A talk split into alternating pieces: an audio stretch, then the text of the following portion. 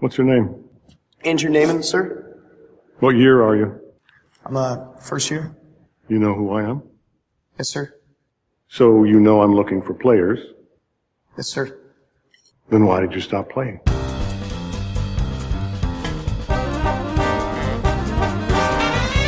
Guerreiros em Guarda. Eu sou o Fábio Moreira. Eu sou o Marcos Moreira. Eu sou o Rafael Mota. Eu sou Ivanildo Campos. E esse é o Sabe da Nós Podcast.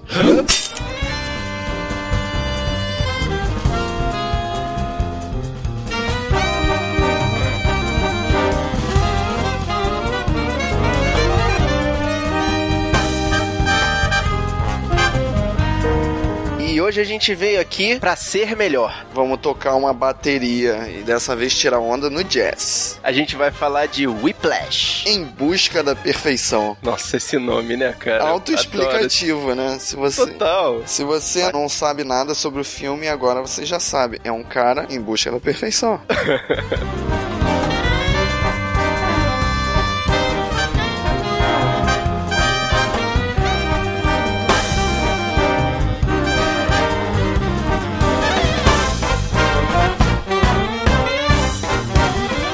Indicado a 5 Oscars de melhor filme, de melhor ator coadjuvante, J.K. Simmons, melhor roteiro adaptado, mixagem de som e também de montagem. Filme classificado como drama, foi dirigido por um rapaz novinho, Damien Chazelle. Ele é bem novo mesmo, acho que ele é de 88 ou 89, alguma coisa assim. Ele só dirigiu quatro produções, sendo que a segunda foi um curta do mesmo roteiro desse filme. Por isso que o roteiro é adaptado. O moleque já mandou bem, né? Pô, que o filme é muito bom. Thank you.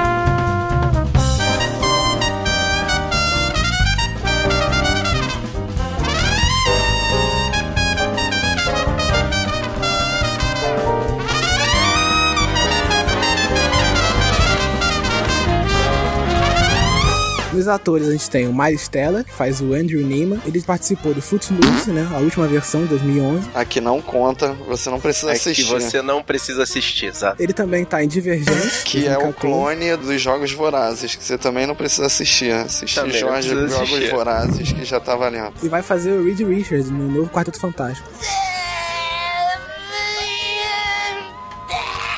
Que provavelmente você também não vai precisar assistir, Ah, porque muito já hater, tá... cara. Muito hater. Não, eu gostei, eu gostei do teaser que saiu agora. Tipo, eu não tava com É. expectativa nenhuma e agora vamos ver, vamos ver. Deixa rolar. A gente também tem o J.K. Simmons fazendo o Terence Fletcher. E ele é famoso por fazer o JJ Jameson. Homem-Aranha 1, 2 e 3. E ele também é o pai da Juno no filme que eu gosto muito e já escrevi um post sobre ele. Link no post. E a gente também tem a Melissa Benoist fazendo a Nicole. Ela participou de Glee e fez um bico em Homeland também. It just gets crazier and crazier. Caraca. E ela é cantora, né? Mas nesse filme ela tá só fazendo uma ponta.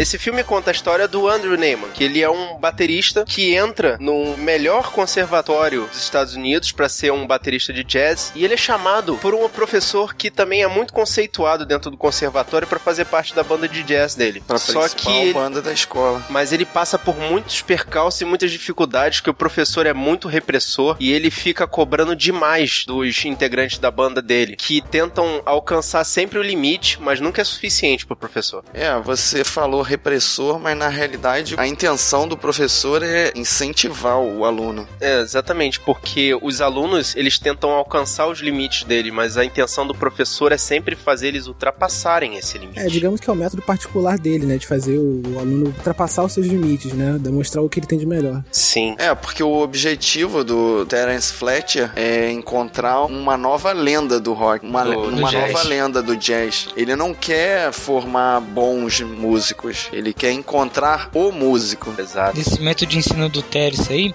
me lembrou muito que ele quer ser igual no exército. No exército você tem que ser exigente com o soldado para ser os É, melhores. tem muitas críticas que disseram que esse professor nesse filme fez lembrar o sargento que cuida do pelotão lá de destaque no filme Nascido pra Matar. Full Metal E- Jack. Full Metal Jacket, exatamente. I'm fucking standing. I will PT you all until you fucking die. I'll beat to you until your asshole for sucking buttermilk! Mas eu não achei isso semelhante, porque na verdade, aquela repressão, aquela exigência, aquela violência que ele estava usando ali era um método para chegar a um resultado. No Full Metal Jacket, no Nascido para Matar, aquele sargento usa daqueles mesmos métodos, mas é para tornar os soldados dele pessoas sem coração, totalmente assassinas. É meio que pra padronizar, né? Pra tornar todos eles iguais. Que é, é justamente o oposto do objetivo do músico, né? No Fullmetal Jacket, o cara usa meio como a, a humilhação, né? Ele humilha o soldado. Mas assim, o Fletcher, ele chega a humilhar também os seus alunos? Claro Sim. que sim, poxa. Calma aí, calma aí. Então nesse momento a gente vai começar. A hora do spoiler. A hora do spoiler. A hora do spoiler. A hora do spoiler. A hora do spoiler. A hora do spoiler. A hora do spoiler. A hora do spoiler. A hora do spoiler. A hora do spoiler.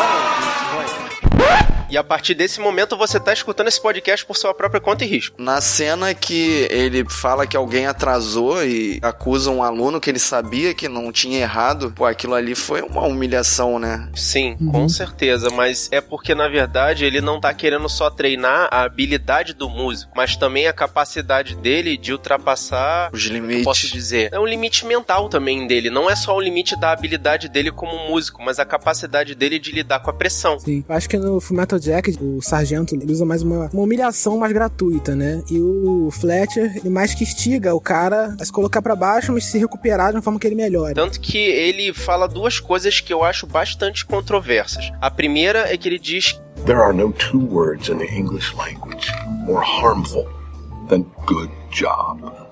Eu acho isso errado. Existem métodos para se chegar ao bom trabalho e ultrapassar o bom trabalho. E segundo, essa metodologia de repressão pode fazer com que, dependendo da pessoa, ela não se esforce mais para alcançar aquele resultado e desista. E aí forme um cidadão frustrado. No filme ele diz que esse bom trabalho coloca a pessoa meio que numa zona de conforto, né? E que ela não, não se vê melhorando o seu trabalho não se vê melhor do que ela pode ser, porque as pessoas colocam ela nessa zona de conforto, rotulando, né, trabalho dela de como se fosse uma coisa que já, não, tá bom, nesse Uhum. nível aqui já tá ok. Então, mas do jeito que vocês estão falando aí, parece que vocês concordam com o método do professor. E durante o filme a gente vê que um aluno ali se estressou tanto que se matou. Então, vocês acham válido o método dele? Não que eu concorde com o método dele, mas eu entendo o método dele. É, eu vou nessa mesma levada do rapaz. Mas vocês acharam injusto ele ter sido demitido da escola? Eu acho que não, por causa que ele tava instigando alunos a se matarem. Não, mas não é nem a questão do instigar o aluno a se matar. Na verdade, ele estava criando um método que talvez para aquele conservatório fosse radical demais. E ele tocava no ponto fraco, né, das pessoas e algumas não aguentam, né? Sim, é, mas na verdade isso levanta uma questão muito interessante, porque talvez dos anos 80 pra cá, a gente tá vivendo meio que uma padronização do desenvolvimento das capacidades humanas em geral, que a gente tá tendo menos desenvolvimento, apesar da grande explosão Isso que eu ia falar, mas agora todo mundo tem acesso a tudo, né? Por isso que as pessoas ficaram mais uniformes. Antigamente, quem tinha acesso à informação se mostrava mais, né? Mas não é só essa questão do desenvolvimento que eu não tô sabendo desenvolver direito aqui no meu raciocínio. That just proves my point, really. Mas as pessoas estão ficando muito politicamente corretas. Não é questão das pessoas que estão recebendo a mesma informação. É que a gente não se vê acelerando mais na tecnologia, no nosso desenvolvimento, na nossa forma de pensar do como a gente via antigamente. Não sei se é pelo volume de informação que a gente tem de tudo agora, né, que a gente não tinha antes, ou porque a gente tá nessa zona de conforto, a gente tá preso nessa zona de conforto. É aí que eu ia chegar, que todo esse raciocínio de politicamente correto, essa quantidade de informações absurdas que a gente vem recebendo e até a forma de tratamento com que a gente tem lidado com essas situações está fazendo com que a gente se fique mais pacato, mais conformista. Mais acomodado, né? Exatamente. E a gente não tenha mais aquela fome de querer ser diferente, de querer ser mais, de querer ser melhor, de querer ser alguma coisa fora da curva. Então, mas vocês não acham que foi meio louco ali? Ele chegou num nível tal que ele chegou pra namorada dele e falou: Ó, é melhor a gente terminar, porque eu vou ensaiar pra caramba, eu vou ficar louco, você vai deixar de gostar de mim, então vamos terminar antes que tudo isso aconteça. Fuck is wrong with you? You're right, we should not be dating. Ali ele foi um escroto. É, eu concordo. Foi a parte mais idiota, cara. Porque o cara, ele amava aquela menina lá tanto assim que. Ele batalhou, né, pra. É, batalhou pra conquistar ela no final dispensa. Aí no final do filme também ele é muito idiota achando que ela vai estar esperando ele pra, de mãos abertas, É, assim. Eu também achei isso uma, uma imbecilidade dele. Na verdade, esse relacionamento dele com essa menina foi uma idiotice dele. Porque se ele sabia já desde o começo que ele passaria por esse percalço, Não, mas eu acho que ele não tava imaginando que ele Sim, ia ele não tava ficar se dedicando 100% do tempo dele pra Eu acho que ele foi música. até sincero com ela, tipo, ele foi babaca com ela, com certeza. Mas é, no momento que ele viu que tinha que se dedicar mais, viu que ele ia conseguir lidar com o resto, ele chegou pra ela e contou. Tipo, Foi uma babaca, mas foi sincero com ela ali. Mas será que ele sabia dizer qual seria a reação dela pra determinadas atitudes dele? Será que ela não seria uma namorada Entenderia? compreensiva? É. Mas nesse momento eu acho que ele foi muito burro, por causa que há outras soluções. Eles poderiam conciliar esse namoro e a vida dele profissional. Sim, mas Sim, se ele é. provou ali a incapacidade dele, que ela até perguntou pra ele, é isso que você acha que é o seu ponto, né? E ele falou que sim, eu não vou conseguir lidar com uma relação com você. É, foi foi ali meio é- babaca, Foi, foi mas foi frio pra mal caramba, eu concordo necessário. com isso. É, não é que foi necessário, é que ele achou que ele não queria ter nada atrapalhando ele, né? Ele achou que realmente ia se dedicar totalmente à música. Pode ter colocado o ego dele na frente? Pode. Colocou o ego dele na frente, de querer ser maior, de querer ser melhor, né? Ele falou isso pra ela até. So that's your idea of success, huh? I think being the greatest musician of the 20th century is anybody's idea of success. Dying broke and drunk and full of heroin at the age of 34 is not exactly my idea of success. I'd rather die drunk, broke at 34 and have people at a dinner table talk about me than live to be rich and sober at 90 and nobody remember who I was.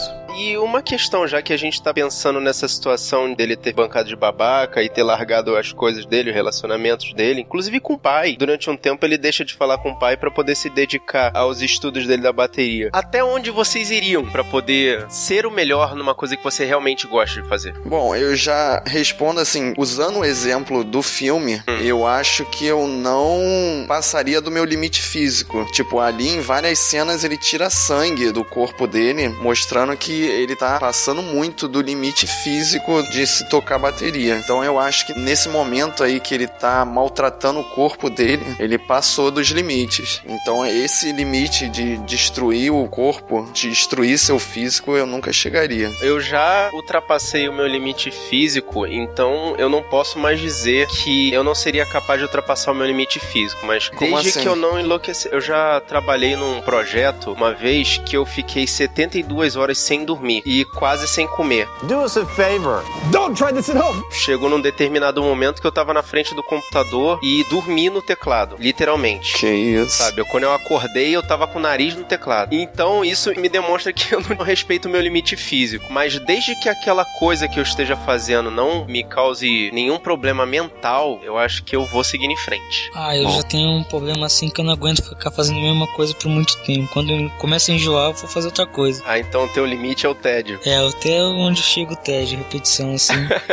Ou a rotina, né? É uma boa. É, espera você começar a estudar pro vestibular, estudar pra caramba, assim, que tu vai dar uma alongada nesse teu ritmo de repetição. E você, Rafael? Eu não sei, cara. Próxima pergunta. Caraca, foi assim? Então tá, sei Eu lá. acho que eu nunca cheguei num- No seu limite. Não, relativo. Em, em relação a alguma algumas coisas, sim. De não dormir também, já passei por isso. De ficar um dia sem dormir, poder concluir trabalho, poder estudar pra alguma prova. Mas eu acho que existem outros limites também a serem. Eu chegar ainda, entendeu? See, this to me is the beauty of studio band. You walk in here an alternate, who knows when you could be the new core. Oh my god. You, are you serious? That shit? Vamos mudar um pouco de assunto, vamos voltar um pouco pro filme. O que que vocês acharam no final ali do filme? Que o professor, ele primeiro humilha o aluno, aí ele meio que tem uma redenção ali, e no finalzinho, quando ele tá destruindo na bateria, eles trocam os olhares ali. Você acha que o professor se orgulhou ali? Sem orgulho, foi orgulho mesmo. Sim, porque finalmente ele encontrou o que ele tava procurando. Naquele momento ali que o maestro começou a olhar pro baterista, aí ele já viu aquela história que ele contava pra pra ele, assim, que o cara que foi humilhado, saiu do palco, depois voltou um ano depois e fez a maior apresentação da vida dele. Foi aquela mesma história. Você percebe até que ele sai depois e volta, assim. Ele sentiu ali orgulho do trabalho dele, né? Orgulho da influência dele. Eu acho que teve realmente um contato mais forte ali entre eles. Tanto que o Neiman passou dos limites, claramente, que ele desobedeceu às ordens do maestro, e pro maestro isso é avassalador, mas ultrapassando as ordens do maestro, ele mostrou do que ele é capaz. Passou pela humilhação, passou pelo sofrimento todo, e mesmo dando sangue de novo, né, ele continua, ele ultrapassa o sofrimento, ele melhora, ele alcança o objetivo que o professor tanto almejava. Eu achei o Neymar muito exagerado em certas partes. Ele, depois de sofrer um acidente, ainda sair pra tocar na banda, nossa, eu achei muito exagerado isso. Aquilo ali é um demonstrativo exagerado da dedicação dele. É, e do desespero, né? Que ele sabia que aquela ali era a última chance dele. E essa cena da batida de carro é muito bem feita, né? Caraca. Caraca, o Ele tá todo desesperado ali e ainda vem um carro, explode Caraca, ele, mano. cara. Muito bem feito. Well, glad you could fit us into your busy schedule, darling. I know. Look, I'm sorry I'm late, but uh, I'm here. I'm ready to go. Connolly's playing the part. Yeah, like fucking hell, he's playing my part. What the fuck did you just say to me? Eu acho assim que ele é um filme que conta superação, que ele conta assim a história de pessoas que tentam ser perfeitas, ser melhor no que faz. Retrata essas pessoas assim que são doidas. Fazem São tudo doidas, é pra, pra ser o melhor em tudo. Ah, mas vale a pena ver esse filme. Vale Né? muito. É a história de um que, na verdade, representa muitos, como o Ivanildo já falou. Então, esse filme também é mais um filme muito bom pra ser visto. E principalmente pela interação do Fletcher com o Neiman ali, que é animal desde o começo. O cara vê a capacidade dele, por isso que ele dá aquele valor pro garoto e investe naquele garoto, mesmo daquela forma extremamente controversa. Então, acho que vale muito a pena ver o filme, não só pela questão musical, que eu já acho lindo o filme pela questão da música, quanto pela questão da interação deles ali. Bem legal mesmo. Eu achei um filme muito divertido. Ele é muito dinâmico. Você não sente o tempo passar. A interação entre os dois ali, entre o aluno e o professor, é muito interessante. E dos filmes indicados ao Oscar que eu já assisti, esse é o mais, assim, divertido. Você não vê o tempo passar. Assim, já que vocês já falaram tudo, né, da parte da história do filme, da, da parte da narrativa, eu vou indicar, assim, é, para as pessoas que gostam de edição do filme, gostam da parte da direção, esse filme é muito bom, muito bem dirigido, muito bem editado, né, montado, e a trilha sonora, né, espetacular.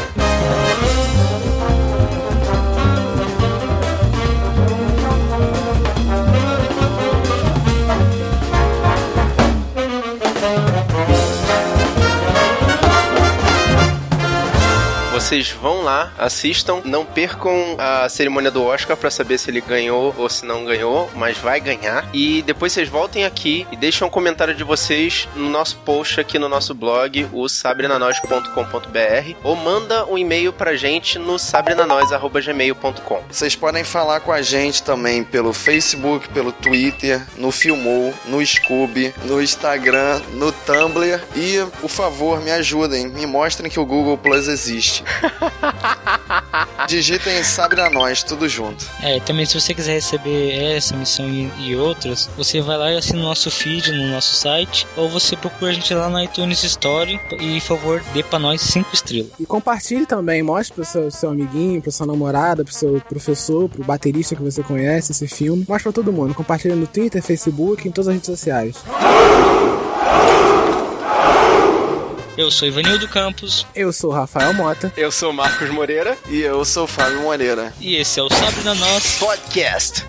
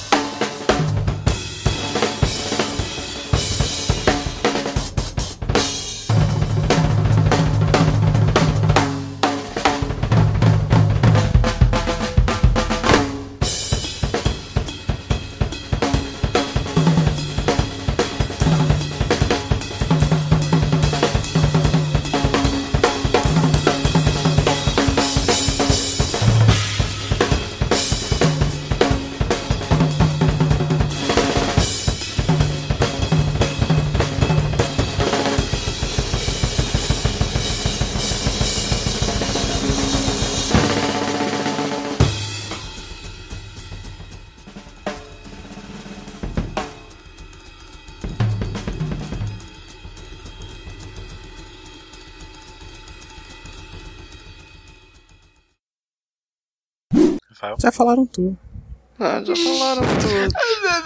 Você deixaram nada pra mim. O Splash eu recomendo por causa que é uma, é uma história de superação, né? Splash, uma sereia em minha vida? Hã? Não corta ele, moleque. Repete aí, Vanilton, vai lá.